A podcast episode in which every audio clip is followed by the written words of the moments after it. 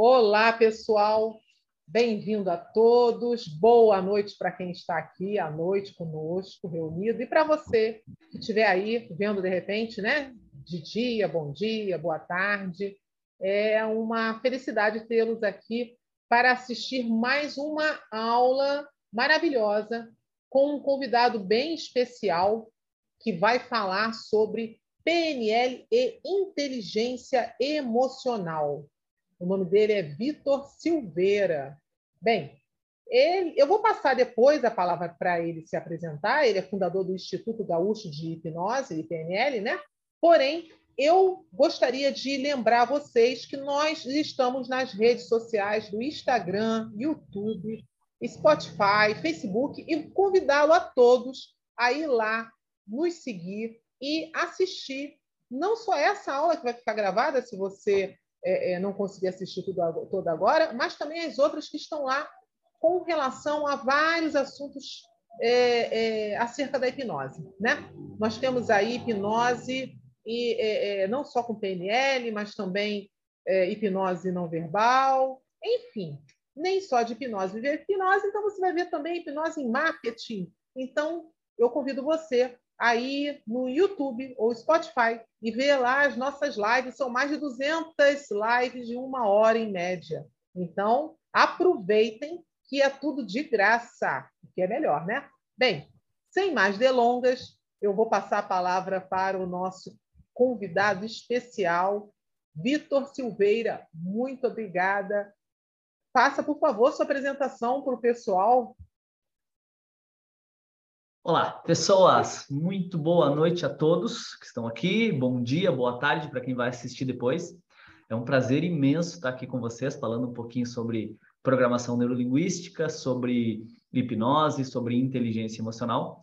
Afinal de contas, eu estudo é, essas áreas do conhecimento humano, do desenvolvimento humano, há mais ou menos uns 20 anos. Né? Eu trabalho diretamente com a hipnose, com a programação neurolinguística há mais ou menos 15 anos. Então, essas ferramentas fazem parte da minha vida. Eu é, aplico, pratico, estudo isso todos os dias. Aí, para mim, faz todo sentido. É algo que realmente faz é, parte da minha vida mesmo. Né? Bom, como a Lilian falou, eu me chamo Vitor Silveira. Eu sou especialista em programação neurolinguística, hipnose e inteligência emocional. Eu sou fundador do Instituto Gaúcho de Hipnose PNL e da Sociedade Internacional de Hipnose PNL. Ah, eu vou falar um pouquinho sobre como eu conhecia é, a, a, programação neurolinguística, enfim, como eu cheguei até aqui, e depois a gente já entra direto no nosso assunto de hoje, que é programação neurolinguística e inteligência emocional, tem tudo a ver uma coisa com a outra, e inclusive quando eu fui convidado para falar sobre isso, eu fiquei muito feliz. Fiquei muito feliz porque é, eu, como isso faz parte da minha vida, sempre que eu tenho uma oportunidade de falar um pouquinho sobre, de fazer um bate-papo, de trocar experiências com pessoas que estão alinhadas com isso, para mim é algo que realmente me faz muito bem.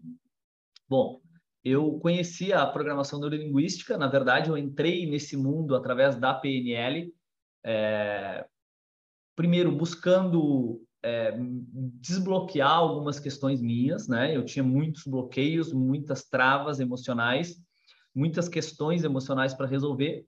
Não sabia como resolver isso, não tinha muitas oportunidades na época, não tinha muitos conhecimentos, enfim.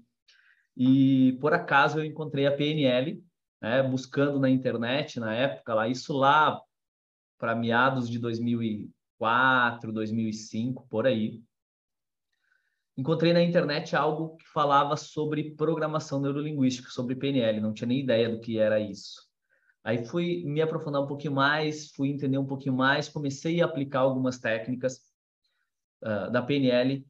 É, isso começou a fazer algum sentido para mim, eu comecei a sentir resultados, consegui começar a perceber que realmente as coisas mudavam e eu quis me aprofundar ainda mais nesses conhecimentos. Eu fui me aprofundando cada vez mais e aí com o, o, o impulso de, poxa, isso está fazendo toda a diferença na minha vida, está mudando a minha vida, eu estou conseguindo me libertar, eu estou conseguindo viver de novo, na verdade, né? E aí eu queria levar para mais pessoas. Eu queria levar isso para todo mundo, para todas as pessoas que eu pudesse. E, obviamente, que muitas vezes as pessoas não estão afim de falar sobre, as pessoas não conhecem, elas não estão interessadas sobre isso. É muito comum quando a gente encontra algo que faz sentido para nós, a gente querer levar isso para as pessoas. Às vezes as pessoas não querem saber disso e está tudo certo, né? Mas, enfim, eu comecei a usar cada vez mais, a aplicar cada vez mais, acabei conhecendo a hipnose também nesse meio tempo. É, a hipnose e a PNL, elas andam muito de mãos dadas, né? Tem tudo a ver uma coisa com a outra também. E, e eu comecei a pensar como que eu faço para ajudar pessoas, para que mais pessoas possam experienciar isso que eu também estou experienciando, essa liberdade, essa libertação. E aí eu decidi me tornar um terapeuta. Estudei mais, fiz várias formações e desde 2009, mais ou menos, eu trabalho como terapeuta com atendimentos utilizando PNL e hipnose.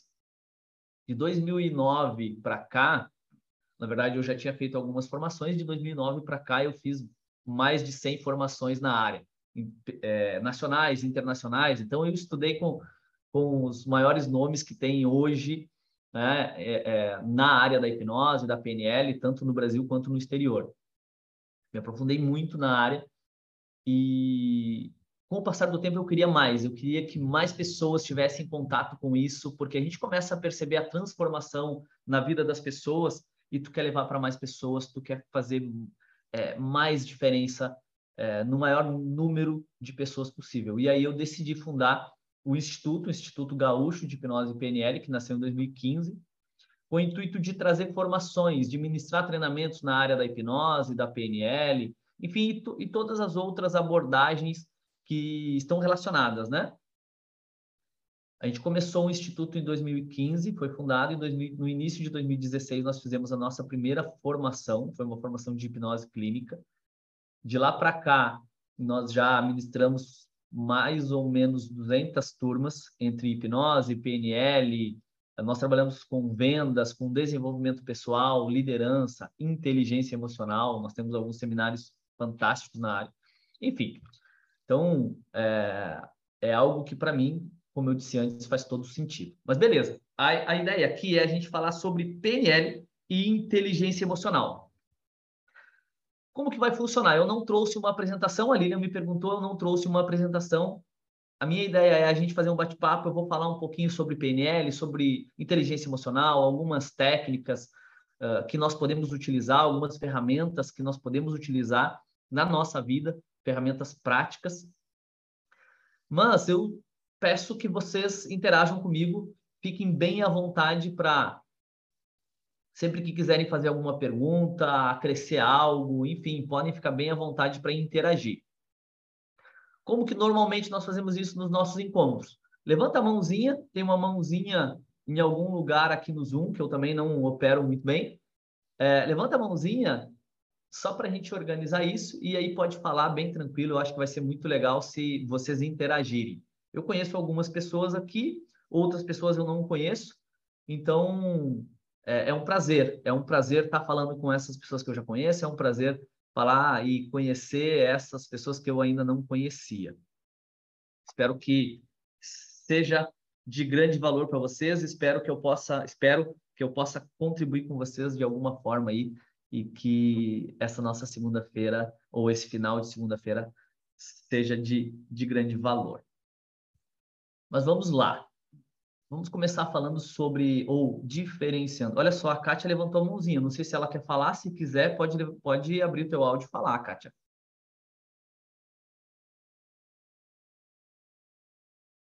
Não, acho que não. Se não, quiser... essa mãozinha é que tem duas mãozinhas. As mãozinhas são parecidas a de aplauso e de levantar. Ela, ah, ela, ela, foi a de aplauso. Perfeito, perfeito, perfeito. Tá bom, ok. Eu não enxergo direito também, tá? Então. Mas eu vou estar. Tá, nós vamos estar aqui auxiliando, qualquer coisa pode deixar aqui. Tá, beleza. Vamos começar diferenciando ou falando um pouquinho, fundamentando o que é inteligência emocional, da onde surgiu, o que é isso, inteligência emocional. E depois sobre PNL, a gente fala um pouquinho sobre PNL e aí liga uma coisa com a outra. Basicamente, inteligência emocional foi um termo cunhado pelo Daniel Goleman, que é um psicólogo especialista é, em desenvolvimento pessoal. E o Daniel Goleman, ele, ele cita cinco pilares da inteligência emocional, que são o seguinte. Pilar número um da inteligência emocional é a autoconsciência.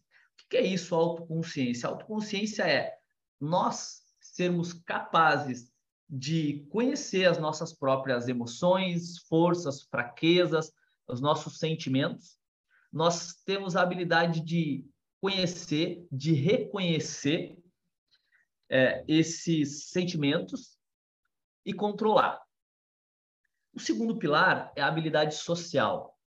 Para a inteligência emocional, nós temos a habilidade de nos comunicar com outra pessoa, de entender a, os sentimentos, sensações, enfim, da outra pessoa, as experiências dela e controlar essas emoções é, em direção a um objetivo. O terceiro pilar seria a empatia. Empatia é basicamente nós entendermos o outro ser humano, nós olharmos para o outro ser humano e entender ele. E um quinto pilar seria o autocontrole. O autocontrole é, primeiro, nós entendermos as nossas emoções e nós conseguirmos, nós termos a habilidade de controlar essas emoções. Então, basicamente, a inteligência emocional nada mais é do que a capacidade de conhecer as nossas próprias emoções, de controlar essas emoções, essas emoções e os impulsos também, né? Só vou ajustar aqui meu aparelho. Nós temos a habilidade, então, de conhecer as nossas emoções, de controlar as nossas emoções, é, emoções e impulsos, obviamente, né? E ter a habilidade de nos manter motivados. A automotivação também é um dos pilares da inteligência emocional. Nós temos empatia com outro ser humano e habilidade social. Basicamente, inteligência emocional é isso. E PNL, programação neurolinguística. A PNL, bom, primeiro, é, eu vou falar um pouquinho vou fundamentar um pouquinho, porque eu sei que tem pessoas aqui que são grandes conhecedores da PNL e é possível que tenham pessoas aqui que não tenham nenhum conhecimento, só para a gente alinhar isso. PNL foi uma metodologia desenvolvida nos Estados Unidos nos anos 70 por dois caras, Richard Bandler, que era um estudante de matemática e computação, e John Grinder, que era um professor de linguística nos Estados Unidos. A ideia deles, ou uma das principais definições que ilustra bem é, de uma forma que alinha com o que nós estamos falando aqui hoje é, é uma das definições da PNL é que a PNL é o estudo da estrutura das nossas experiências, das experiências subjetivas do ser humano e o que nós podemos fazer com isso. O que, que isso quer dizer? A PNL ela foca em estudar como nós estruturamos as nossas experiências aqui dentro. E o que nós podemos fazer com isso? Como nós podemos é, nós entendermos, nós estudar, nós entendermos quais os ingredientes que construíram as nossas experiências e se isso não está legal, nós é, operarmos em cima dessa, dessa estrutura para modificar é, os resultados que nós estamos obtendo. Basicamente isso, tá? É, a PNL ela então vai estudar essa estrutura de como nós experienciamos a realidade, de como nós interagimos com a realidade, e vai operar em cima disso, de, desses processos mentais, para que nós possamos alcançar novos resultados. É, a PNL ela, ela, ela é tem alguns pilares que nós chamamos de pressupostos Aqui, para o tema que nós estamos falando hoje, que é inteligência emocional, tem um pressuposto que se encaixa muito bem, que é uh, o mapa não é o território. O que isso quer dizer, o mapa não é o território? Basicamente o seguinte, a nossa, como nós representamos o mundo, a nossa experiência interna, a nossa experiência subjetiva, nós chamamos em PNL de mapa. É só uma representação da realidade. Nós não, rea nós não reagimos à realidade em si, mas é, como nós interpretamos a realidade. basicamente funciona da seguinte forma: é, algo acontece no mundo exterior, no território, né? Nós captamos todas essas informações através dos nossos cinco sentidos. Nós interagimos com o mundo através dos nossos cinco sentidos: visão, audição, tato, paladar, olfato. Nós captamos toda essa informação. Nós, essa informação ela passa por alguns filtros e nós criamos uma representação da realidade. Essa representação da realidade não é a realidade em si, é só uma representação. Em PNL nós chamamos de mapa. É o nosso mapa. É a partir desse mapa que nós vamos é, nos mover pelo mundo, vamos dizer assim. Quando eu entendo que o mapa não é o território, eu entendo que a minha experiência, como eu interpreto a realidade, não é a realidade em si. É só uma interpretação, e essa interpretação é subjetiva, é uma interpretação minha. É como eu entendo a realidade, é como eu interpretei algo que aconteceu no mundo externo. E cada pessoa tem uma interpretação diferente. A partir das suas crenças, dos seus valores, é, do meio onde ela viveu, enfim, ela vai ter uma representação, ela vai interpretar a realidade de uma forma. Quando eu entendo isso, quando eu entendo que o mapa não é o território, que a minha a interpretação da realidade não é a realidade em si, aqui eu tenho a oportunidade de primeiro, entender o outro, de entender, é, de reconhecer que a interpretação dele da realidade é uma interpretação dele. Eu não preciso aceitar, mas eu posso respeitar. E aqui entra a empatia, que é um dos pilares da inteligência emocional, né? Empatia é o entender o outro ser humano e respeitar a interpretação dele, o mapa dele. Não necessariamente eu concordar. Hoje, é, hoje é, ou nesse tempo que a gente está vivendo agora, né, tempo de eleição, de, de disputa eleitoral, é, é, é muito simples da gente ver isso. O que acontece? Nós temos é, dois, dois candidatos, duas forças diferentes. Umas pessoas, algumas pessoas é, acreditam que esse candidato é o melhor, outros acreditam que esse é o melhor.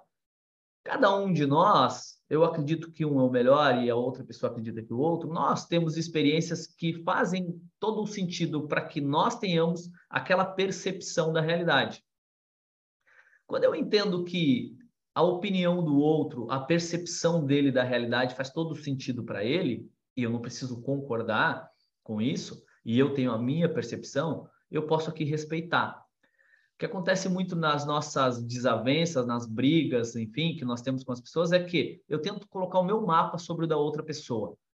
Eu, nós, nós reagimos ao nosso mapa, né? Então, a nossa interpretação da realidade é a realidade para nós. Para nós. E eu tenho o impulso de fazer com que as outras pessoas concordem comigo e tenham a mesma visão de mundo que eu. Mas não, isso não acontece na prática, né? Então, a pessoa que vota num candidato, eu voto no outro, aí eu tento convencer ela de que ela está totalmente errada, totalmente equivocada e eu estou certo. Nós brigamos porque a outra pessoa também está certa, porque aquela percepção da realidade dela é a realidade para ela.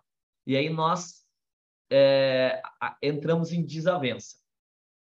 A ideia aqui é eu reconhecer que é só uma percepção da realidade, é o mapa da outra pessoa, e respeitar o mapa. Aqui eu crio empatia. Empatia. Uh, uma ferramenta bem legal que nós usamos muito na programação neurolinguística para desenvolver inteligência emocional é dissociação. Que isso, dissociação? Nós falamos que um dos pilares da inteligência emocional é eu entender, eu reconhecer as minhas emoções, eu entender o que está acontecendo comigo e isso também tem muito a ver com, com é, uma das definições da PNL, né? Que é o estudo da estrutura das nossas experiências. Então, é, para que eu desenvolva inteligência emocional, eu tenho que me conhecer, eu tenho que entender o que está acontecendo comigo, é. o que eu estou experienciando, primeiro, né? Para que eu possa mudar depois. Deixa eu ver aqui o que, que o André colocou. Aliás, hoje eu acredito que podemos até generalizar que o mundo está completamente polarizado. É, é. É, o André tem, tem, toda, tem, todo, tem toda razão. A gente percebe que, óbvio, é uma generalização, né? Em PNL nós falamos que toda generalização é falsa. Mas aqui dá meio que para a gente fazer uma generalização, né? O mundo todo está meio polarizado. A gente está vivendo um momento bem desafiador, né? Da humanidade, onde é, é cada vez mais difícil nós respeitarmos a opinião do outro, né? Nós temos empatia com o outro, porque aquele que não concorda com a gente é burro, é ignorante, é, é, é sei lá o que. Nós temos um monte de adjetivos para definir as outras pessoas, né? E todos esses adjetivos também são equivocados. Em PNL, a gente trabalha muito em cima disso também. Mas, voltando ao que eu ia falando. Então, basicamente é isso. Bom, primeiro eu tenho que entender, eu tenho que reconhecer o que eu estou sentindo, como eu estou experienciando, como eu estruturei aquela experiência. E a dissociação é uma ferramenta que me, é, me ajuda a fazer isso. O que exatamente é dissociação? Bom, vamos supor que eu estou experienciando algo negativo, eu estou vivendo um conflito com alguém ou um conflito interno. Vamos supor que eu tenho dificuldades para falar em público. Eu me sinto ansioso, nervoso, tímido, retraído, enfim, em falar em público. Ou eu estou em conflito com uma outra pessoa. Bom, primeiro eu tenho que me entender, eu tenho que entender o que está acontecendo comigo. A ideia aqui é eu dissociar. É basicamente eu me imaginar saindo do meu corpo e me vendo ou vendo aquela experiência de fora. Assim eu consigo analisar o que está acontecendo com aquela pessoa lá. Porque eu estou dissociando, na verdade, né? eu estou vendo aquela pessoa. É, o que está acontecendo com ela? O que está acontecendo ali? Como ele está percebendo a realidade, como ele está interpretando a realidade para construir essa experiência que ele está construindo. O que está sentindo? Qual sentimento está produzindo isso? Essa sensação de ansiedade, por exemplo, de nervosismo, de medo, enfim, de timidez. Qual sentimento? Que sentimento é esse? É nominalizar mesmo o sentimento, né? É, como eu estou interpretando a realidade? O que passa na minha mente? O que eu penso? Onde está o foco do meu pensamento? Como eu produzo essas sensações, esses sentimentos, como eu produzo essa experiência. Esse é o primeiro passo. Depois que eu entendo isso, eu consigo é, começar a criar algumas estratégias, ou pelo menos me fazer algumas perguntas. Como eu posso mudar isso? Como eu posso fazer para me sentir diferente? Como eu posso controlar essas emoções? Como eu posso mudar isso que eu estou pensando, isso que eu estou experienciando? para que a minha experiência mude. Então, dissociação é isso. É eu dissociar, eu analisar de fora, é eu perceber, eu identificar as emoções, os pensamentos, os sentimentos, a postura. Nós temos um pressuposto da PNL que diz que mente e corpo fazem parte do mesmo sistema. Então, toda toda é, é toda é, essa é, esse conjunto de coisas que fazem com que eu tenha uma experiência é os meus pensamentos, é o meu estado interno, é os meus sentimentos, é a minha fisiologia também, postura, como eu me porto, como eu falo, como eu interajo com as outras pessoas. Quando eu me olho de fora, eu consigo entender tudo isso. Quando eu entendo tudo isso, eu consigo modificar, eu consigo operar em toda essa estrutura para mudar a minha experiência. Uh, então, basicamente isso. Um, um, outro ponto bem interessante também, esse é a dissociação é interessante para que eu consiga me conhecer, para que eu consiga entender o que eu estou sentindo, entender as minhas emoções, né, e trabalhar em cima de um primeiro pilar da inteligência emocional. Um outro ponto bem importante da inteligência emocional é a automotivação. A gente fala muito em motivação, em, é, em nos motivarmos, enfim, mas muitas vezes, ou boa parte das vezes, nós ficamos esperando que algo ou alguém faça com que nós fiquemos motivados, né? E quando a gente espera que algo aconteça para que eu fique motivado ou alguém faça alguma coisa para que eu me sinta motivado, eu vou ficar na dependência de algo externo. E aquilo, tudo aquilo que é externo, eu não tenho controle. A automotivação é eu, a partir dos meus próprios recursos, daquilo que eu tenho controle, eu me motivar ou me automotivar. Uma ferramenta bem legal que nós trabalhamos muito na programação neurolinguística para motivação é boa formulação de objetivo. Milton Erickson, que é conhecido como o pai da hipnose moderna e é um, é, um dos modelados da programação neurolinguística, ele dizia que não é que as pessoas não queiram mudar, elas não estão suficientemente motivadas para isso. Então, quando eu quero fazer algum processo de mudança e eu não faço, é justamente porque eu não estou motivado. Ou na terapia, quando é, eu quero ajudar o meu cliente a superar uma situação problemática e ele não consegue engajar no processo, ou ele não faz, é, ou ele não consegue alcançar a mudança, em geral é porque ele não está suficientemente motivado para isso. Né? É, o Richard Bandler, ele, ele, deixa eu só ler aqui o que a Nadir escreveu. Só o ato de racionalizar sobre o que se sente no momento ruim é capaz de fazer sensação ruim passar. Exatamente, Nadir, perfeita, perfeita pergunta. Só o fato de eu racionalizar o que está acontecendo, de eu entender o que está acontecendo comigo, já me ajuda a mudar. Já me ajuda a mudar. Eu trazer para o consciente. O que acontece é o seguinte: nós somos programados, né? Nós temos, nós temos é, três partes do nosso cérebro. Nós temos um cérebro, cérebro reptiliano, que a gente chama, né? Que é o nosso cérebro mais primitivo, que vai trabalhar em cima de ação e reação. Nós temos um cérebro emocional, que é o cérebro límbico, que controla todas as nossas emoções, memória de longo prazo e mais um monte de coisa. E nós temos um cérebro racional.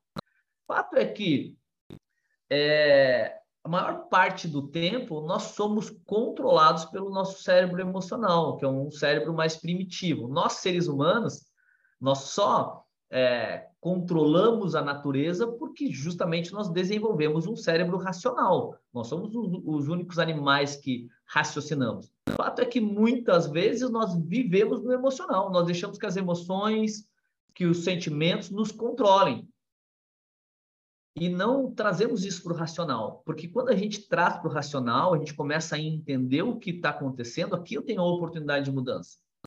Inclusive, na nossa, na nossa última formação de, de, de, de practitioner, que está acontecendo agora aqui em Porto Alegre, e no grupo de estudos da semana passada também, nós falamos e eu trouxe para os participantes um desafio muito legal que o Tony Robbins é, coloca no livro dele, no Desperte Seu Gigante Interior, que é o desafio mental de 10 dias. Nesse desafio, basicamente, ele sugere que, pelos próximos 10 dias, a pessoa assuma o controle sobre os seus pensamentos.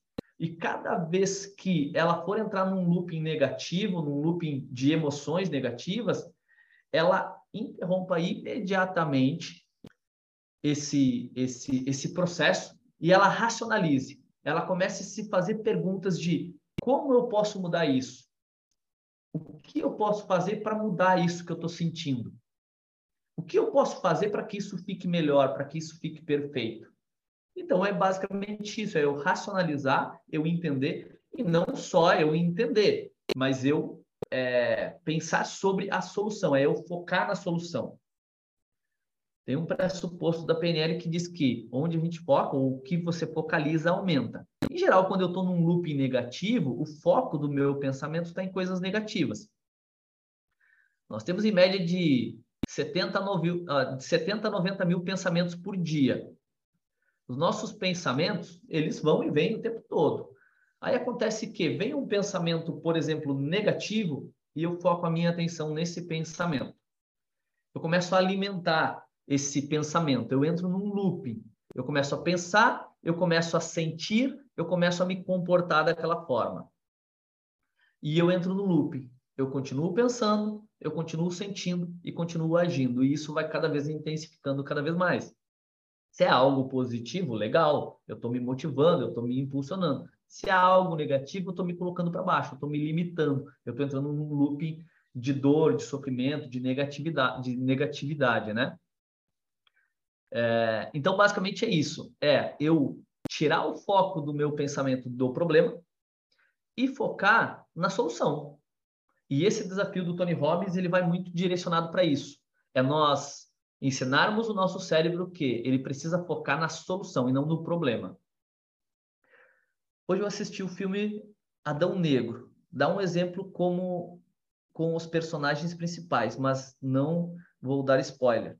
Mas o que fazer com o que se sente e usar suas forças com objetivos. A Márcia, eu não entendi, Márcia, mas depois se tu quiser colocar, se tu quiser falar, pode ficar à vontade, tá? Para a gente entender. Eu ainda não assisti esse filme, não sei, não sei não, como fui é. assistir hoje esse filme e ele fala justamente de como você vai usar a sua força, né? Ele era motivado por, por, por uma questão né, antiga, que lhe faltou amadurecimento, conhecimento lá, podendo usar a, mesmo, a mesma força de forma é, mais objetiva, entendeu? Estava desfocado. Então, não posso contar, mas é tipo isso. Perfeito, beleza, beleza. É, isso, esse, esse é um conceito que, que não é novo, não é um conceito que vem da PNL, que foi criado pela PNL ou que foi criado é, pelo Daniel Goleman com a inteligência emocional, não. O, a filosofia estoica já trabalhava nisso há milhares de anos, há mais de dois mil anos atrás. É, eles entendiam que o que acontece comigo, ou o que importa, não é o que acontece comigo, é como eu interpreto o que acontece. O que acontece no mundo externo não é o mais importante. Como eu interpreto aqui dentro da minha mente é que importa e que faz toda a diferença. Então, quando acontece algo que eu interpreto como algo ruim e eu entro num looping negativo, como é, eu sofri, alguém abusou de mim, é, eu sou injustiçado, eu sou um... enfim, eu entro nesse looping e eu vivencio isso. E isso passa a ser a minha realidade. Quando eu entendo que é só como eu interpretei aquilo, eu posso mudar essa interpretação de forma que isso seja mais potencializador, para que isso me potencialize, me impulsione. É basicamente isso, tá? É eu entender tudo isso. A PNL trabalha muito em cima disso. Trabalha em cima de eu entender que não é o que acontece, é como eu estruturei neurologicamente através das minhas experiências internas né, dos meus pensamentos, do conjunto de sentimentos que eu atrelei àquela experiência, a minha fisiologia que gerou toda essa experiência que eu vivenciei. Mas se isso foi eu que produzi, eu também posso mudar. Quer dizer que isso vai deixar de vai mudar o que aconteceu? Não. Dá um exemplo aqui. Vamos supor que duas pessoas, dois irmãos gêmeos, é, eram espancados pelo pai ou pela mãe durante a infância, sofreram abusos, espancamentos, sofrimentos e tal. Essa é a realidade. A realidade não vai deixar de, de, de, de não vai mudar. Mas quando chega na fase adulta, então um entra nas drogas, bebida e tal. Por quê? Porque sofreu, porque foi horrível, a vida foi limitante, os pais eram, eram limitadores, eram castradores, colocaram ele para baixo, deixaram ele num looping totalmente negativo. Ele interpretou a vida como algo ruim, horrível. O mundo é algo horroroso.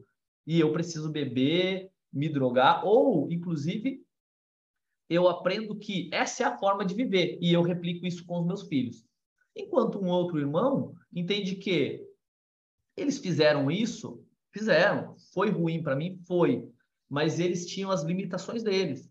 Eles aprenderam daquela forma e eles fizeram aquilo por falta de inteligência, conhecimento, capacidades, enfim. E eu não preciso continuar sofrendo por aquilo que aconteceu. Eu posso mudar a minha vida e viver de uma forma muito melhor. Entende? É basicamente isso, é como eu interpreto. Nesse ponto de dissociação que a gente estava falando, é eu analisar de fora essa experiência. Eu analisar de fora. A gente estava falando sobre motivação que é um segundo ponto, é essencial na inteligência emocional. É eu conseguir me motivar de forma deliberada, sem depender de acontecimentos externos ou de outras pessoas. E na PNL nós temos uma ferramenta que é muito legal, que é a boa formulação de objetivos. O que acontece é o seguinte: é, não, não, eu, quando eu não mudo algo que está ruim, não é que eu não queira mudar. Na maioria das vezes, eu não sei o que eu quero exatamente. Quando eu experiencio algo ruim, algo que é negativo para mim, eu sei que aquilo não é legal. Eu não quero mais aquilo. E o meu cérebro também sabe que eu não quero mais aquilo. Mas enquanto eu não mostro para o meu cérebro especificamente o que eu quero, ele não vai trabalhar para me dar isso. E eu vou continuar no mesmo loop. Inclusive, aqui entra um processo de familiaridade. Aquilo que é ruim para mim, mas que é familiar, eu tendo a manter. É, então, mesmo que eu esteja experienciando algo ruim, algo negativo na minha vida, aquilo já é familiar para mim. Então, a tendência de eu mudar para algo que eu não sei o que é, é muito pequena.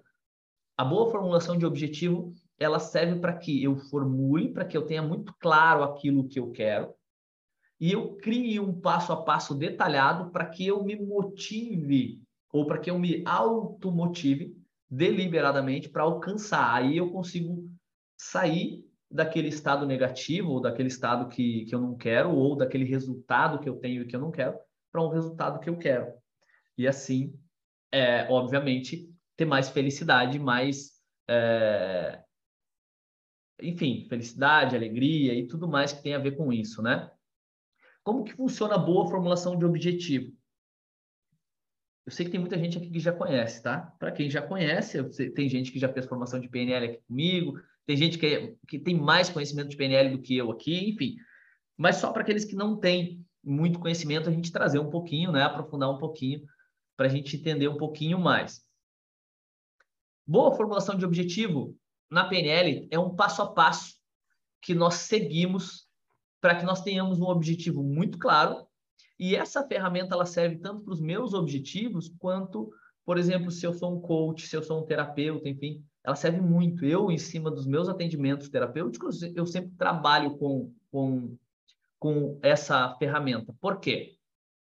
Na PNL também nós trabalhamos, nós partimos de um princípio que o primeiro passo para o processo de mudança é eu, é eu ter eliciado o estado desejado. É eu saber exatamente o que eu quero. Qualquer processo de mudança inicia com o meu objetivo, eu ter muito claro esse objetivo. Primeiro passo é eu estabelecer o meu objetivo. Depois eu elicio o estado que eu estou vivendo agora. E aí eu utilizo ferramentas para alcançar esse objetivo. Na PNL, a boa formulação de objetivo, ela parte do princípio que o meu objetivo ele tem que ser estabelecido no positivo. Esse é o primeiro passo. É, muitas vezes, nós usamos termos negativos, como, por exemplo, eu não quero engordar, eu não quero mais fumar, eu não quero mais beber, eu não quero mais ter depressão, eu não quero mais ser ansioso, ansiosa. E a gente entende que o nosso cérebro ele trabalha sempre do positivo e nós precisamos ser muito específicos. Então, eu preciso primeiro que o meu objetivo seja definido no positivo. É o que eu quero. Se eu não quero mais engordar, o que eu quero? Emagrecer, eliminar peso. Isso já está no positivo. Mas eu preciso ser específico. Porque se eu não sou específico, é, tem um pressuposto da PNL que, tá, que diz também que o nosso cérebro sempre está sempre trabalhando para é, nos dar ou para buscar aquilo que nós queremos. Quando eu penso no negativo, quando eu produzo estados negativos, eu estou mostrando para o meu cérebro, é isso que eu quero. E ele vai me dar mais disso. Ele vai procurar no ambiente coisas que façam sentido para isso. Quando eu quero algo positivo, da mesma forma ele vai fazer isso também. Então, quando eu defino um objetivo específico e no positivo, ele já começa ali a trabalhar para que eu alcance esse objetivo. Como que eu defino no positivo e específico? Bom, eu não quero mais engordar, então eu quero emagrecer. Mas para eu ser específico, quantos quilos eu quero emagrecer? 10 quilos, 20 quilos, 30 quilos? Quantos quilos são? Eu tenho que ter isso definido. Quantos quilos? É, esse objetivo, além de ele estar no positivo e ser específico, ele tem que estar contextualizado. Eu tenho que saber exatamente o que eu vou ver, ouvir e sentir quando eu alcançar esse objetivo. Eu tenho que mostrar para o meu cérebro o que, o que ele vai perceber quando eu alcançar esse objetivo. Quem são as pessoas que vão estar comigo? É, é, seria como, quando e onde eu vou alcançar esse objetivo. Quando vai ser que eu vou alcançar esse objetivo? Onde eu vou estar quando eu alcançar? Quem são as pessoas que vão estar lá? O que eu vou ver, ouvir e sentir quando eu alcançar esse objetivo? Na boa formação de objetivo da PNL, nós precisamos experienciar a nível sensorial. Eu preciso saber exatamente o que eu vou sentir quando eu alcançar esse objetivo. Isso me alavanca para que eu alcance o, o objetivo. Nós nos motivamos de duas formas, ou para fugir da dor ou para buscar prazer.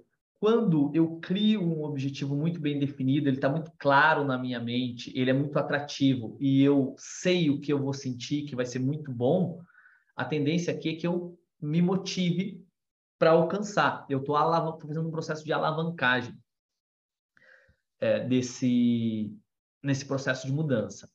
Além disso, eu preciso saber quais recursos eu vou utilizar. Quais recursos eu vou utilizar?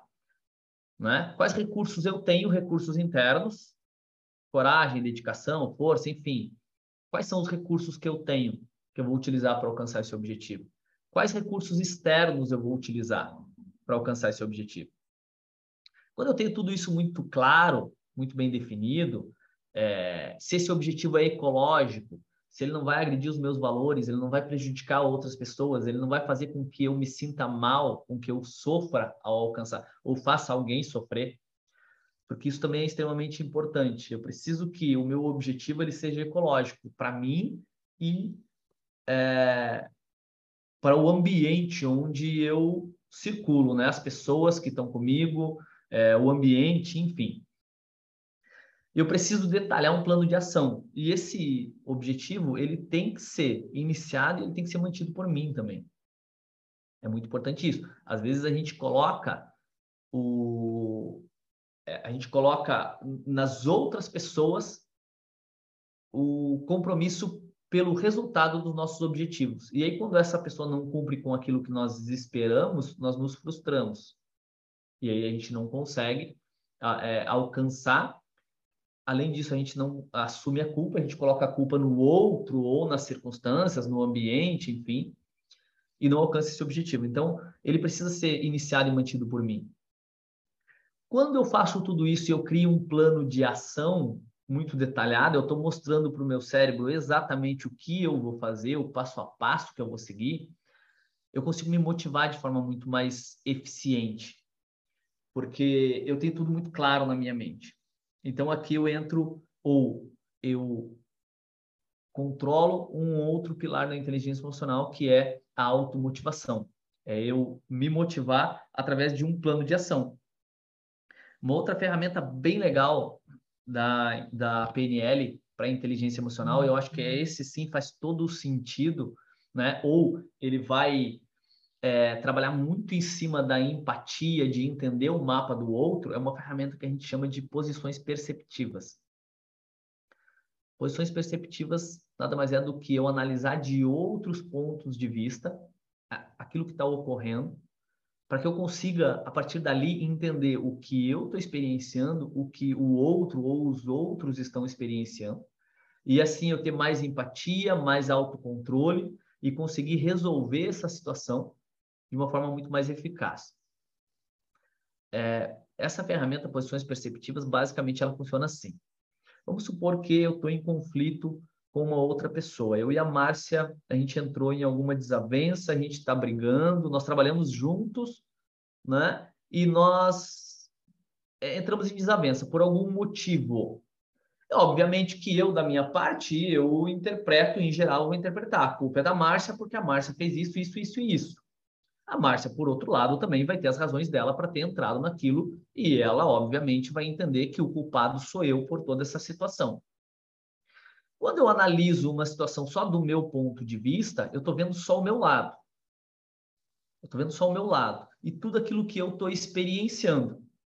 Posições, essa ferramenta Posições Perceptivas, ela funciona basicamente assim.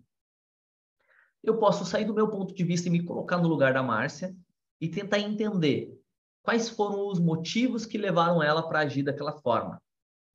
Olhando do ponto de vista dela, como que eu vejo a forma como a outra pessoa se comportou, como ela agiu, é, o que ela fez para que aquela situação tivesse se criado. Aqui eu consigo olhar de fora num primeiro momento e perceber o que eu fiz e, a forma como a Márcia interpretou isso. Eu me coloco no lugar dela e eu busco entender quais foram os motivos para ela ter agido daquela forma. Né? Quer dizer que eu vou estar certo? Não. Não quer dizer que eu vou saber que eu vou fazer uma leitura mental da Márcia e entender o que ela experienciou no momento. Mas eu vou buscar uma, uma possibilidade. Porque eu não sei o que a Márcia estava vivendo na casa dela, se ela estava passando por alguma situação com família, com amigos, ou se ela veio de uma outra situação com outras pessoas e estava num estado negativo, enfim. E por isso ela agiu daquela forma. Eu vou, eu vou tentar entender o que eu fiz para que gerasse é, aquele sentimento e aquele comportamento nela. E aqui eu já começo a perceber e entender o lado dela, entender o que eu posso mudar na minha forma de agir para que se resolva essa situação. Além disso, eu posso analisar essa situação de um ponto de vista externo, olhando como um observador externo que não conhece nenhuma das pessoas, analisando aquela situação ali, aquela interação entre aquelas pessoas e tentar buscar entender quais são os motivos que levaram aquelas pessoas a agirem daquela forma. Além disso, eu posso buscar, é, como um observador externo, pensar sobre o que eu poderia, quais conselhos eu poderia dar para essas pessoas para resolver isso. Quais pontos de vista essas pessoas não exploraram que gerou aquele conflito? E assim eu consigo me distanciar um pouco da situação, entender as experiências das pessoas, e aqui eu vou ter muito mais possibilidades de resolver essa situação de ter empatia, de gerar empatia pela outra pessoa, entender que é só uma percepção dela, não é, ela, é, não é, é, a realidade em si, e nem é ela, porque nós também não somos os nossos comportamentos, ela se comportou de uma forma que me desagradou, enfim. Entender que eu também tive comportamentos que geraram uma reação nela, e que eu posso mudar esses comportamentos, e aí eu entendo quais comportamentos podem ter gerado essa situação. Então, eu vou ter uma possibilidade muito maior de resolver conflitos. Essa ferramenta é muito poderosa, é extremamente simples da gente utilizar. Inclusive, eu também utilizo muito essas ferramentas dentro, dentro dos meus atendimentos terapêuticos. Muitos dos nossos conflitos são por conta de que eu não consigo entender, eu não consigo analisar a experiência, é, a não ser que seja do meu ponto de vista. E como eu sempre tenho razão, porque o meu mapa é a minha realidade, se eu viver a partir só do meu mapa e não conseguir e não buscar entender o mapa do outro, eu nunca eu vou ser totalmente inflexível. E as minhas chances de ser muito mais bem bem sucedido nas minhas interações vão ser muito menores. A Gisele colocou aqui: amo usar posições perceptivas, inclusive em hipnose. Na terapia traz novas visões. Com hipnose, é incrível a gente usar essa ferramenta, posições perceptivas, dentro de um processo de hipnose é fantástico. Porque é muito comum, quando a gente vai utilizar alguma ferramenta da PNL, a pessoa dizer, ah, eu não consigo me concentrar, eu não consigo é, imaginar isso. Ela não consegue se dissociar. Ela está sempre experienciando do ponto de vista dela. Dentro das nossas formações de PNL, quando a gente vai fazer as demonstrações dessa técnica, é, é muito comum a pessoa ter um, uma grande dificuldade em sair, em deixar o ponto de vista dela e analisar a situação do ponto de vista da outra pessoa ou de um outro observador. É bem desafiador nós nos colocarmos no lugar do outro. Só que se a gente não consegue, se a gente não desenvolve essa habilidade de se colocar no lugar do outro, é, todo o processo de desenvolvimento pessoal, de desenvolvimento de inteligência emocional vai por água abaixo. Porque eu vou estar sempre experienciando do meu ponto de vista, com os meus sentimentos, com as minhas razões.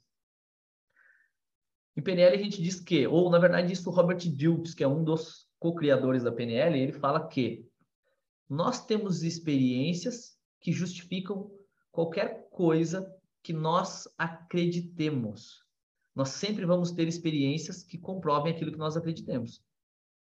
Então, se eu estou num conflito com a Márcia e eu acredito que a Márcia é a culpada pela situação, eu vou ter várias experiências que vão comprovar que eu estou certo. Do outro lado, a Márcia também vai ter várias experiências que comprovam que ela está com a razão naquela situação. E se eu não me coloco no lugar do outro, eu não mudo. Eu não mudo. Pessoas, são 22 horas já, eu falei um monte aqui, é, é, viajei por vários assuntos diferentes aqui. Eu não sei se isso está ficando claro para você, se ficou muito confuso o que eu estou falando. Se vocês quiserem abrir o áudio e interagir, fazer perguntas, colocações, enfim, acrescentarem algo, podem ficar bem à vontade, tá? Podem tá ficar perfeito. bem à vontade. Tá perfeito o negócio aí. Se alguém quiser fazer algum comentário, o pessoal foi falando no chat, mas deu para foi completando, na verdade, relatando a sua experiência, né? Legal. É, aqui no chat fica um pouquinho mais desafiador porque eu preciso ler e aí eu preciso parar de falar. Fico imaginando em empresas ajuda em gestões de forma bem mais assertiva. Com certeza, dentro de empresas, a gente desenvolver essas habilidades nos nossos colaboradores, nos nossos, na nossa equipe, isso é fantástico.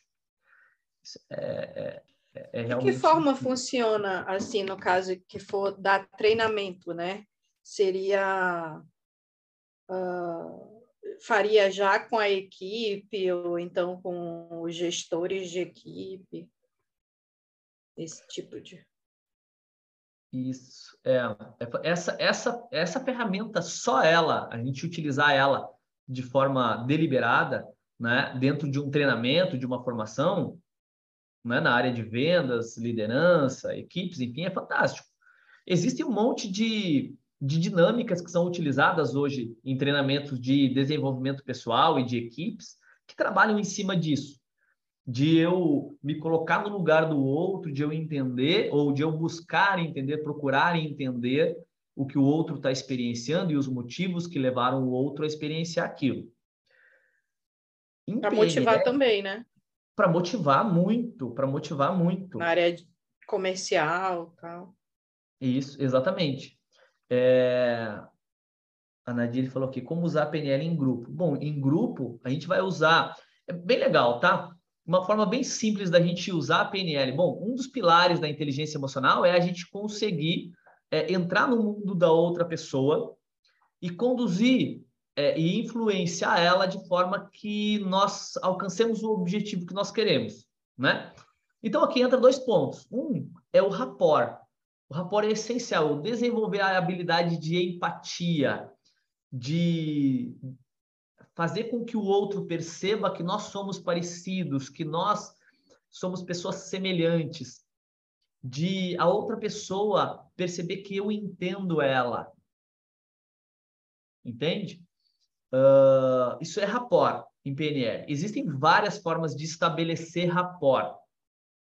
Esse é o primeiro ponto, tá? Para eu usar em grupo ou individualmente com uma pessoa, o rapport é o passo mais básico que tem para qualquer processo de interação humana. Como que eu faço isso? De forma bem simples. Rapport, existem várias formas, tá? Dentro de uma formação, a gente aprende todas as técnicas de rapport. Mas de uma forma bem simples e uma das formas mais poderosas de eu estabelecer rapport com outra pessoa é eu ouvir ela, eu dar ouvidos, de verdade. Na maior parte do tempo, nós estamos muito focados em nós mesmos. E quando alguém ouve aquilo que nós temos para dizer e entende, e quando eu falo entende, não é concordar, mas é entender e respeitar a minha opinião. Isso para mim é algo incrível, porque nós não temos tantas oportunidades assim no nosso dia a dia de experienciar isso. As pessoas elas querem mais é dar a opinião delas, é dizer como que elas fariam. Então tu traz um, uma situação problemática da tua vida e a pessoa diz assim: "Ah, se fosse eu tinha feito isso, isso e isso". Isso não acrescenta em nada e só me coloca mais para baixo. Quando eu ouço o que a pessoa tem para me dizer, eu entendo o que ela tem para me dizer, isso gera um rapport muito forte. Porque a pessoa percebe que eu estou ouvindo ela, ou aquele grupo todo percebe que eu estou ouvindo eles e que eu respeito a opinião deles. Não quer dizer que eu concorde, mais uma vez, eu posso discordar da outra pessoa, mas tem formas para a gente fazer isso. Né? É, uma outra forma de, de estabelecer rapport, que é muito poderoso, é eu chamar a pessoa pelo nome. Quando eu falo o nome da pessoa, o, o nosso nome é a palavra mais doce que nós podemos ouvir. Então, quando eu falo o nome da pessoa, eu vou falar com a Márcia, eu falo Márcia e falo algo para ela, nossa, isso é algo pra, que, que, é, que é incrível, é muito forte, né? É muito forte. Por isso que bons vendedores sempre chamam o cliente pelo nome, né? E tem uma técnica que é muito poderosa que nós ensinamos nas formações e que muitas pessoas não conhecem, e que é extremamente simples e entra num processo de linguagem não verbal. A gente estava falando no início aqui, tem, tem vários, é, vários profissionais aqui, várias pessoas que trabalham com a hipnose não verbal, com o mesmerismo, né? Linguagem não verbal. Pessoas que que nós gostamos, que nós amamos, quando nós vemos essas pessoas, nós dilatamos as pupilas. Então, quando eu encontro uma pessoa num primeiro momento e eu faço esse gesto de dilatar as pupilas, de abrir os olhos, de levantar as sobrancelhas, ela inconscientemente ela percebe que, opa, essa pessoa é conhecida, essa pessoa é amável, essa é uma pessoa que gosta de mim. E ali eu estabeleço rapport automaticamente. E rapport é o primeiro passo para qualquer tipo de interação que eu que eu vá é, fazer com outro ser humano a Nadile perguntou sobre como utilizar a PNL em grupos, né? Uma, uma forma muito legal de utilizar a PNL em grupos e, na verdade, de utilizar a hipnose, inclusive, em grupos, que é muito bacana, é eu gerar experiências positivas na mente da pessoa. Eu conduzo os pensamentos da pessoa a partir do momento que eu coloco ela num processo de transe. Quando eu estou conversando com uma pessoa ou um grupo, eu começo a criar uma experiência na mente das pessoas. E aqui, obviamente, eu sugiro que sejam experiências positivas. Quando eu coloco a pessoa num estado interno, quando ela focaliza para dentro dela e é algo positivo, eu gero uma experiência positiva nela, e eu continuo alimentando essa experiência, eu crio uma conexão com essa pessoa, eu coloco ela num estado positivo. Quando eu coloco ela num estado positivo, eu tenho muito mais chance de que ela aceite as minhas sugestões. Isso é muito legal. Como que eu faço isso? De uma forma extremamente simples. primeiro passo, obviamente, é eu criar rapport, né? Como eu falei antes, eu criar rapport é o primeiro passo para qualquer, qualquer interação. Então, quando a pessoa se sente confortável comigo, opa, é o primeiro passo. Segundo passo é eu gerar uma experiência positiva. Exemplo aqui, num grupo, eu poderia é, pedir para vocês que vocês pensassem em algo muito bom que aconteceu com vocês nos últimos dias. Algo muito positivo, algo muito legal. Uma grande realização, é, um presente, talvez, reconhecimento por algo que vocês fizeram. Ou talvez eu podia pedir para que vocês pensassem na melhor coisa que aconteceu na vida de vocês. Aqui eu estou sugerindo que vocês façam algo. Mas eu poderia fazer um processo muito. É, quando eu sugiro que vocês façam algo, aqui tem a tendência de ou vocês pensam em algo positivo ou não. Quando eu conheço a pessoa e eu peço para ela lembrar de algo, lembra de tal coisa, e é algo positivo, ela é obrigada a pensar sobre isso. Ela é obrigada. Vamos supor que eu não sei se a Márcia tem filhos. Tem filhos, Márcia? Não? Quem aqui tem filho? Só porque eu ia usar o exemplo de filho. Vamos supor que a, a, a Lilian tem filhos. Tá, beleza. Filho ou filha? Filha? Filha. Filha. Filha, beleza. É... Tu consegue lembrar de um momento muito bom que tu passou com a tua filha? Tu consegue lembrar, não sei se essa experiência foi boa, mas em geral, para a maioria das mães é boa. Tu lembra do de quando tu descobriu que estava grávida? Sim. Consegue várias experiências. Grávida, várias. Mesmo que a pessoa não não entre em detalhes de uma experiência, ela vai automaticamente lembrar de algo. Ela vai associar algo ou a uma lembrança ou a um conjunto de lembranças. Isso coloca ela num estado positivo. Se eu continuo eliciando esse estado, essa experiência interna nela, eu vou gerando um estado positivo, sentimentos positivos e ela se comporta de uma forma muito mais legal. Então, eu vou conduzindo. Aqui eu poderia conduzir num grupo, fazer com que as pessoas pensassem sobre algo muito positivo que aconteceu, uma grande conquista, um presente, um reconhecimento, algo muito bom que aconteceu. E as pessoas iam experienciar isso. Então, eu estava conduzindo um processo do grupo todo. Quando eu falo especificamente para Lilian, e aqui, por exemplo, eu poderia eliciar um estado ou eu poderia fazer perguntas para ela. É, tua, tu e a tua filha te dão bem, obviamente, né? Sim. Eu pergunto que tem gente que não se dá bem com os filhos também, né? É, que idade tem a tua filha? 14. 14 anos, nossa, adolescente ainda. Que legal. É, quando, eu, quando, é, quando eu pergunto para ela, tu lembra de algo muito legal que aconteceu, de ultimamente, sim, uma experiência muito legal que vocês tiveram juntas? Sim. Legal. Tu pode falar sobre isso ou não? Posso.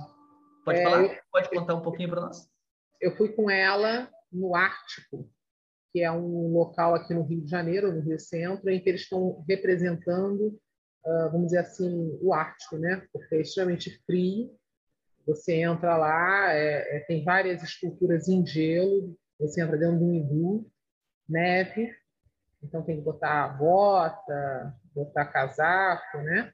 Foi bem interessante. É. Ela estava louca para ir, porque ainda não conhecia a neve, e queria conhecer a neve.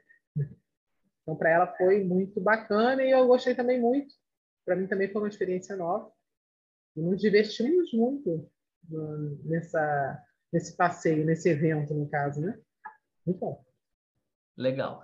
Olha só, quando a Lilian começa a me contar sobre a experiência, vocês percebem nitidamente que ela muda é, toda a fisiologia dela, né? Ela volta para aquele, aquele momento. É, para o nosso cérebro, não importa se algo está acontecendo agora ou se eu estou pensando ou criando algo. Para o nosso cérebro, o processo é, neuroquímico dentro do meu cérebro é exatamente o mesmo. Quando a Lilian pensa sobre isso e quando eu peço para ela descrever isso, ela é obrigada a pensar sobre. Acontece um processo neuroquímico aqui.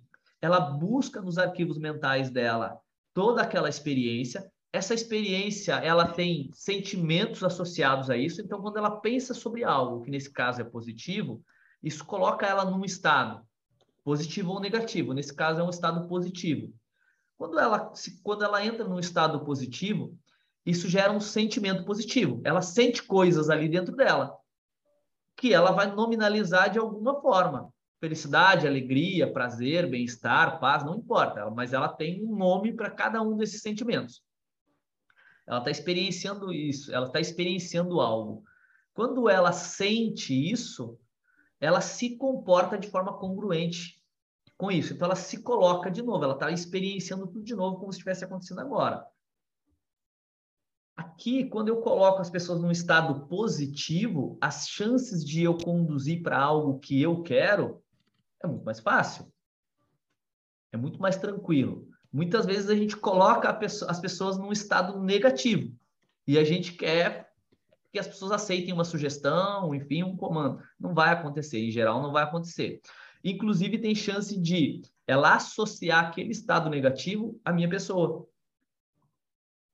Quando eu gero uma experiência positiva aqui, por exemplo, quando a Lilian estava contando, estava falando sobre isso, se mais alguém aqui tem filhos, ou mesmo que não tenha filhos, também estava imaginando. Todos nós somos obrigados a imaginar quando alguém conta uma história para nós. Por isso que metáforas é, é, é, algo muito poderoso. Quando eu conto uma história, uma metáfora, as pessoas são obrigadas a pensar sobre aquilo. Eu coloco elas num estado de transe. Quando é uma metáfora positiva, no caso da Lilian é uma história real, mas poderia ser uma metáfora, poderia ser uma história, e todos nós aqui iríamos experienciar da mesma forma, nós iríamos interpretar de alguma maneira, a gente ia criar essa história aqui dentro, isso ia nos colocar num estado que seria positivo nesse caso, ia nos gerar sentimentos positivos, porque eu tenho certeza que ninguém aqui ficou triste, deprimido ou ansioso enquanto a Lilian contava a história dela. Todo mundo experienciou, por mais que seja de uma forma bem sutil, mas experienciou algo positivo. Então, eu coloco um grupo num estado positivo, eu conduzo o pensamento das pessoas num grupo todo, ou contando uma metáfora, ou quando eu conto uma história real, ou quando eu faço com que alguém conte uma história real, ou uma metáfora sobre algo. E eu conduzo a experiência das pessoas para isso. Quando a Lilian estava falando sobre, ela estava num estado interno, e nós também entramos num estado interno. Nós estávamos vivenciando essa experiência.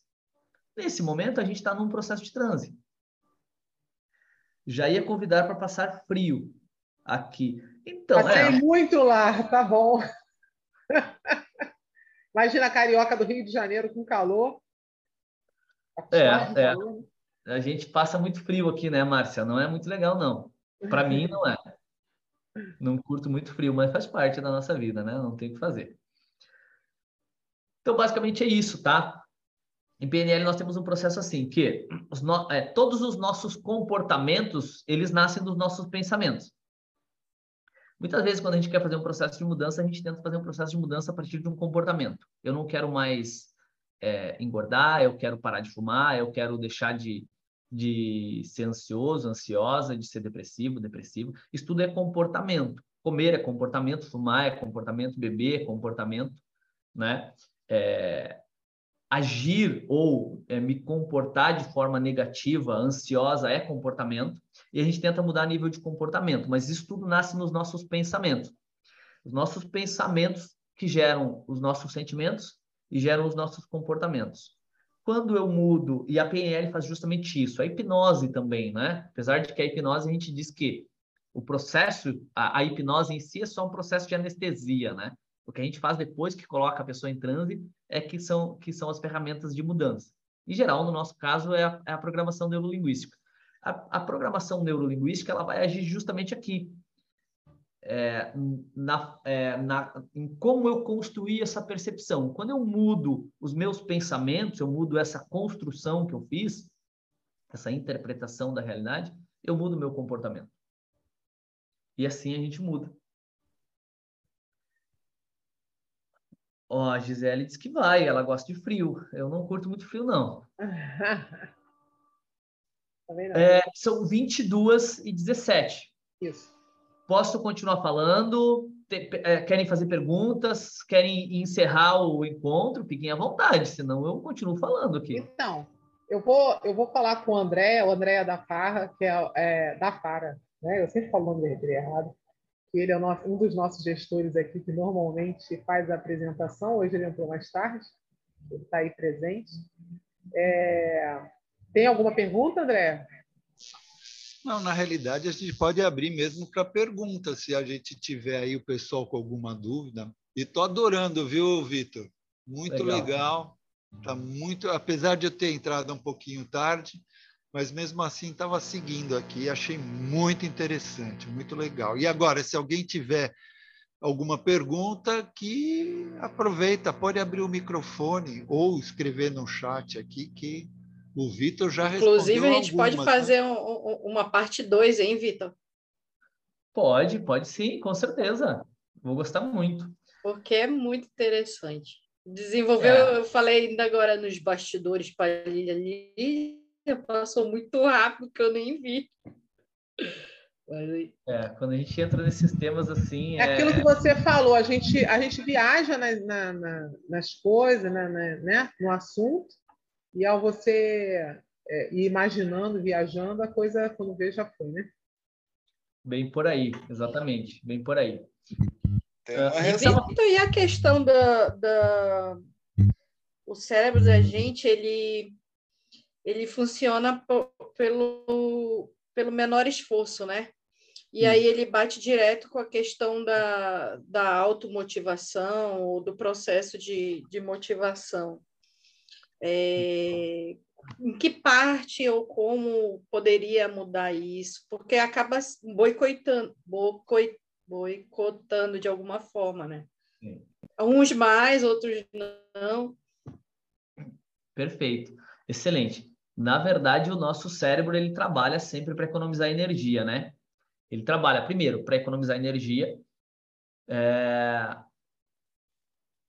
e ele trabalha sempre pro, pelo, menor, pelo menor esforço ou trabalha por recompensa. Tudo aquilo que é, gerar uma recompensa para o nosso cérebro, ele vai fazer. Em geral, nossos objetivos de longo prazo, eles não geram uma recompensa imediata. E aí o meu cérebro tende a não se motivar, a me sabotar, inclusive, né?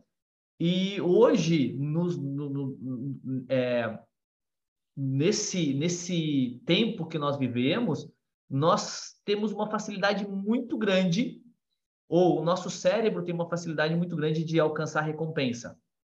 Que é a recompensa que a gente fala que o nosso cérebro trabalha? É dopamina. Então eu consigo uma descarga de dopamina comendo algo. Quanto mais doce e gostoso for, melhor para o meu cérebro. Né? Inclusive o meu cérebro ele precisa de, de, de açúcar, né? Então ele vai trabalhar para isso. É, rede social hoje, eu pegar o meu smartphone, abrir a rede social e olhar ali o Instagram, Facebook. O Facebook a gente nem usa tanto hoje, né? Mas o Instagram, TikTok, isso gera prazer imediato. E eu estou satisfazendo uma necessidade básica do meu cérebro. A chance de ele se motivar, de ele trabalhar a meu favor para alcançar um objetivo de longo prazo, algo que é mais desafiador, é muito pequena.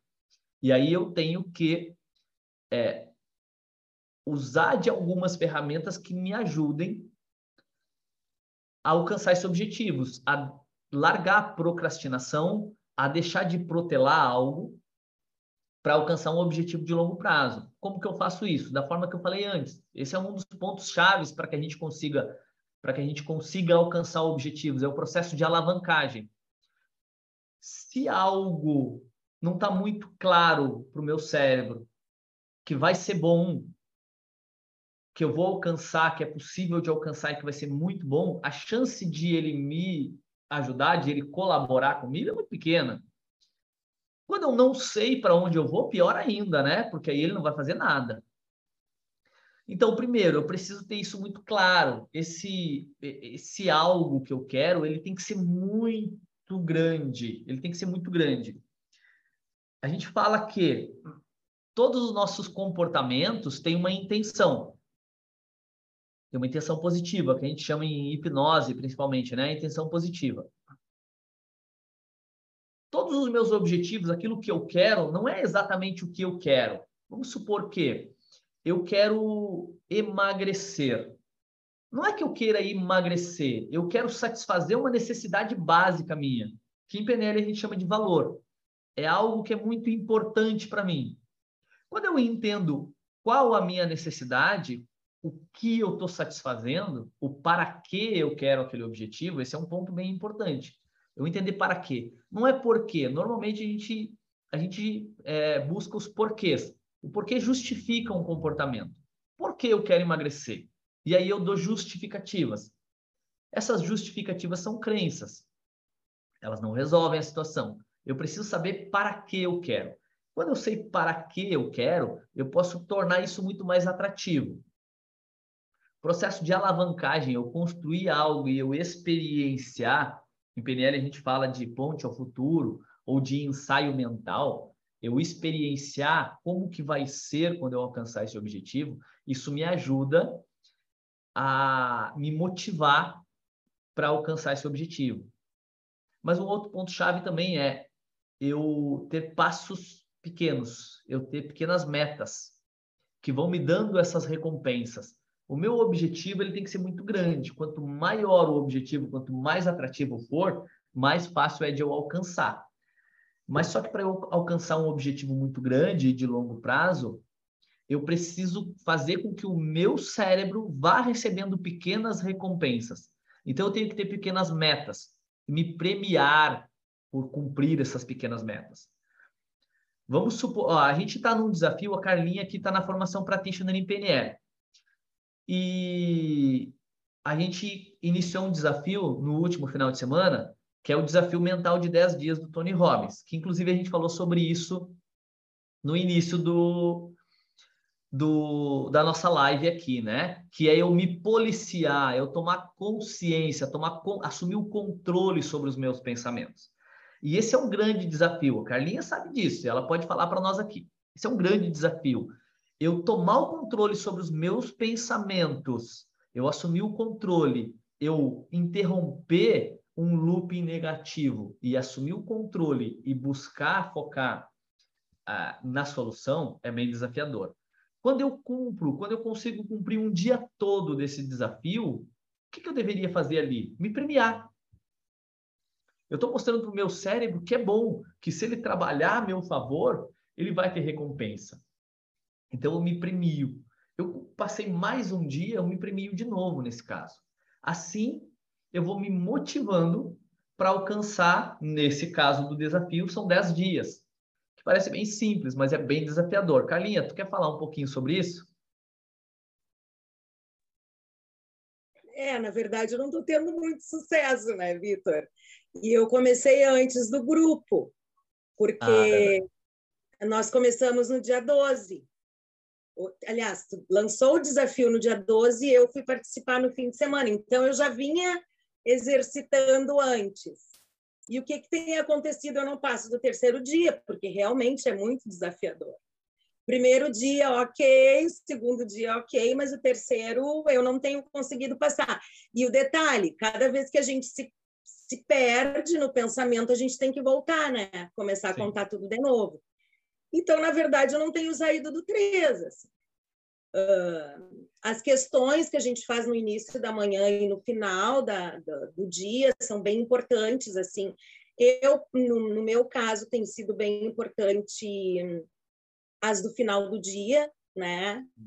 Que é o momento que eu faço avaliação do dia, é o momento que eu também tenho um, trago para consciência essas as questões que eu consegui vencer, né? Então tem sido bem bem interessante. Mas eu não tenho conseguido assim. O pessoal do Legal. grupo já teve uma pessoa que já conseguiu passar, né?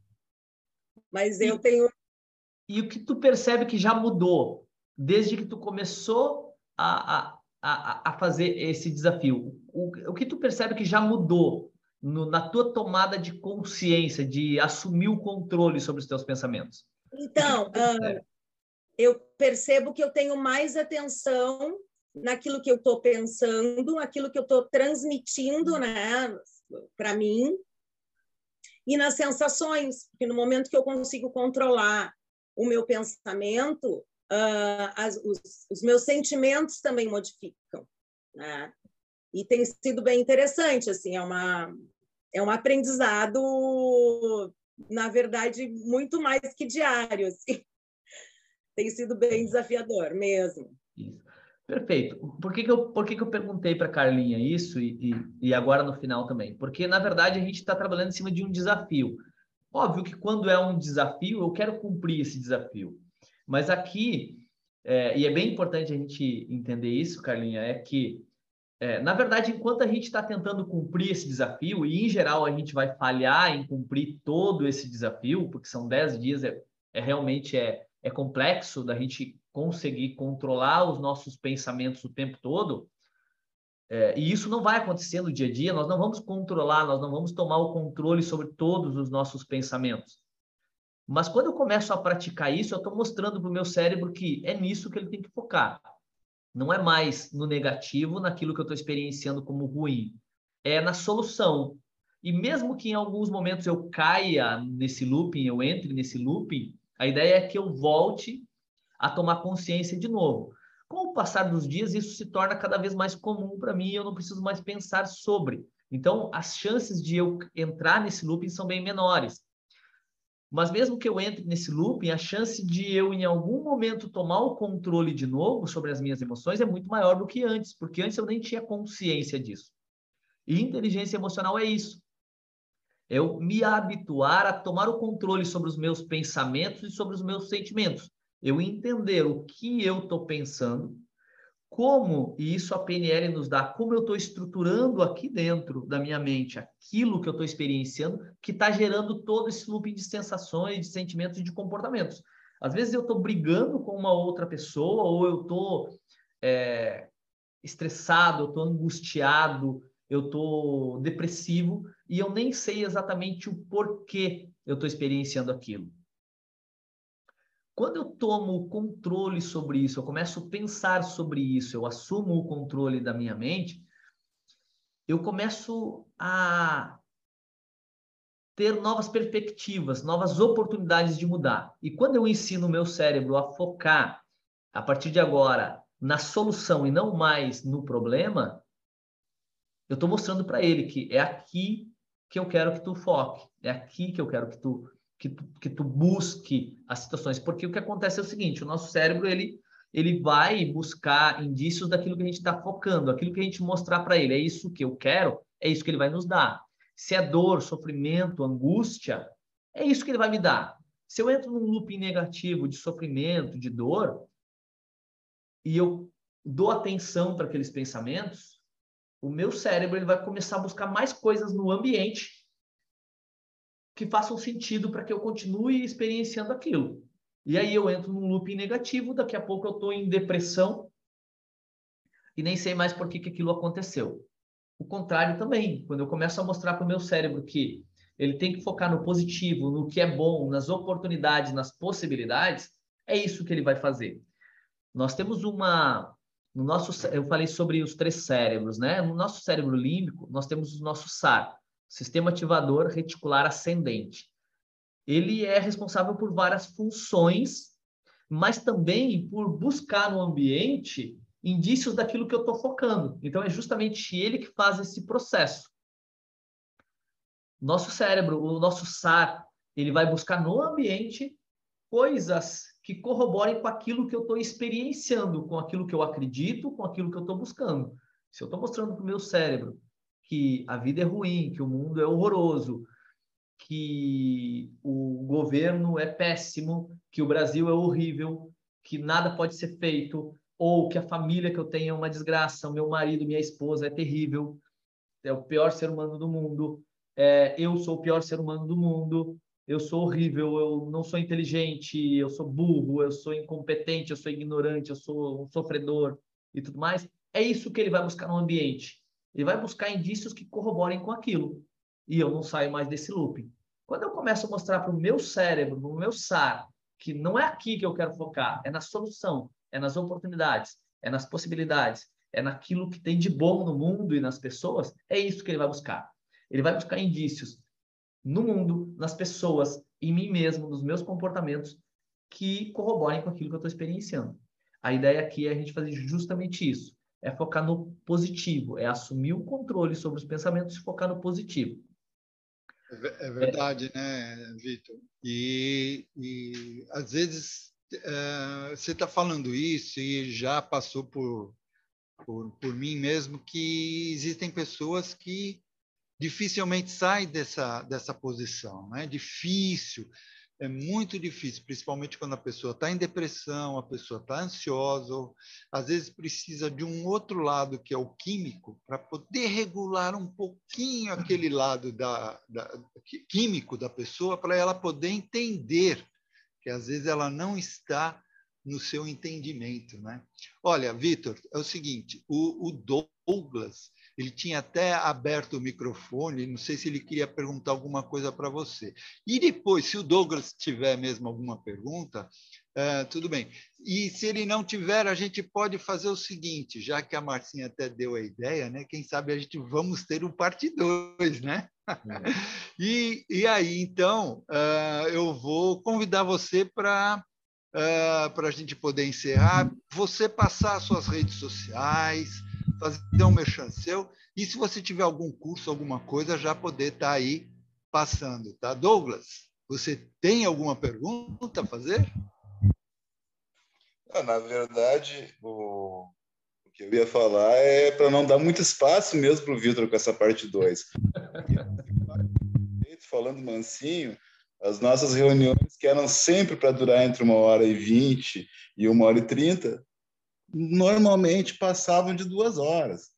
Mas como o conteúdo que ele traz é sempre muito relevante né, e bem embasado, então tranquilo, não tem problema nenhum. Participarei do parte 2 com prazer. Perfeito, Douglas. Aí, é isso aí. Então, Vitor, você está convidado aí. Depois a Marcinha vai entrar de novo em contato com você. E aí a gente, então, uh, faz esse parte 2, tá? E aí, então, vamos fazer isso. Eu convido você agora para você poder estar tá encerrando aqui, o, uh, deixando o seu recado e fazendo o seu merchante aí. Perfeito, André, muito obrigado. É, a Márcia também, a Lilian, enfim, foi, foi um prazer imenso é, poder estar aqui com vocês, falar um pouquinho sobre PNL, sobre hipnose, sobre inteligência emocional. Para mim é sempre um prazer gigante. O Douglas falou tudo, né? Eu se deixa, eu vou ficar falando aqui várias horas. É bom a gente ter esse, esse controle, porque senão eu vou ficar aqui. Uh, mas assim, foi realmente foi um prazer. É, espero poder voltar aqui, falar um pouquinho mais. Espero poder participar é, das, das próximas reuniões também. Eu gosto muito de participar dessas reuniões, ouvir, é, adquirir mais conhecimentos e poder também, enfim, fazer essa troca. Então, fico muito feliz se me convidarem de novo, tá bom? Uh, eu tinha falado no início, né? Nós temos o instituto aqui, nós temos várias formações, nós temos formações no Brasil todo, mas principalmente em Porto Alegre e em São Paulo. Agora, esse ano, nós ainda temos formação de hipnose não verbal em São Paulo, temos formação de hipnose clínica aqui em Porto Alegre, agora no mês de novembro, que é muito bacana, formação que é com o Marcelo, Marcelo Bento. E no início de dezembro, tem vários colegas aqui que já fazem parte do Instituto, tem algumas pessoas que ainda não fazem. Agora, em dezembro, no início de dezembro, nós temos o nosso evento de encerramento do ano. Nós fazemos todo ano aqui em Porto Alegre. Esse ano vai ser nos dias é, 9, 10 e 11 de dezembro, segundo final de semana de dezembro. Como que funciona? É um, um evento que a gente faz para encerrar mesmo o, o, o, ano. É algo que a gente busca sempre trazer para ofertar para aquelas pessoas que estão com a gente no instituto, os nossos alunos, parceiros, enfim. E a gente traz é, um treinamento, normalmente é um treinamento de inteligência emocional, Cada ano é um treinamento diferente. Esse ano vai ser um vai ser um leader training. Não lembro quem é que falou aqui, foi acho que foi a Nadiri. É basicamente isso, mas nós trabalhamos muito em cima da inteligência emocional, ferramentas da PNL, do coaching, da hipnose. E vai ser um treinamento de três dias. É muito legal. Quem quiser participar tá super convidado. Além do treinamento que a gente oferece, nós fazemos um um coquetel de encerramento, de encerramento mesmo, né? Para festejar mesmo o final de mais um ano e o início de um novo ano. E ele é um treinamento que ele tem um custo só de, de operacional mesmo, né? Só para cobrir as despesas do coquetel, enfim e tal. Não é um, é um treinamento que, que no, normalmente a gente executa ele durante o ano, mas obviamente ele tem um valor muito mais alto, né? E no final do ano a gente faz o treinamento só com o valor de operacional mesmo. Tá? A gente tem vários colegas que já participaram, a Marcinha já participou, o Douglas, Giovanni, a Laura, tem gente que já participou, de outros, não desse que vai acontecer esse ano. Esse é totalmente novo, nenhum de vocês participou, então espero que vocês estejam com a gente lá.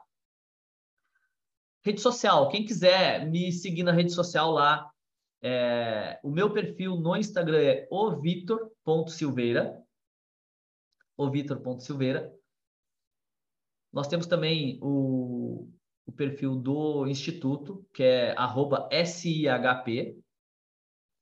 E quem quiser dar uma olhadinha nos nossos materiais, nos nossos cursos, nos nossos treinamentos, pode olhar no nosso site. É, S, é, IGHP, ighpnl.com.br. Se procurar Instituto Gaúcho de Hipnose e PNL na, no Google lá, dá um Google, igual o Bolsonaro disse semana passada, dá um Google lá, coloca Instituto Gaúcho de Hipnose PNL e vai achar. Vai achar o, o, Instituto lá, a gente tem a nossa agenda, tem as nossas formações, a gente tem um blog onde a gente posta muito conteúdo, a gente tem... Não é propaganda de candidato aqui, tá? Só porque eu peguei o gancho dele. Uh, no YouTube a gente tem vários vídeos também. Nós temos o nosso grupo de estudos, que nós nos reunimos todas as quartas-feiras, também pelo Zoom, às 20 horas. São é, convidados a participarem com a gente lá também. Eu vou ficar muito feliz se vocês participarem.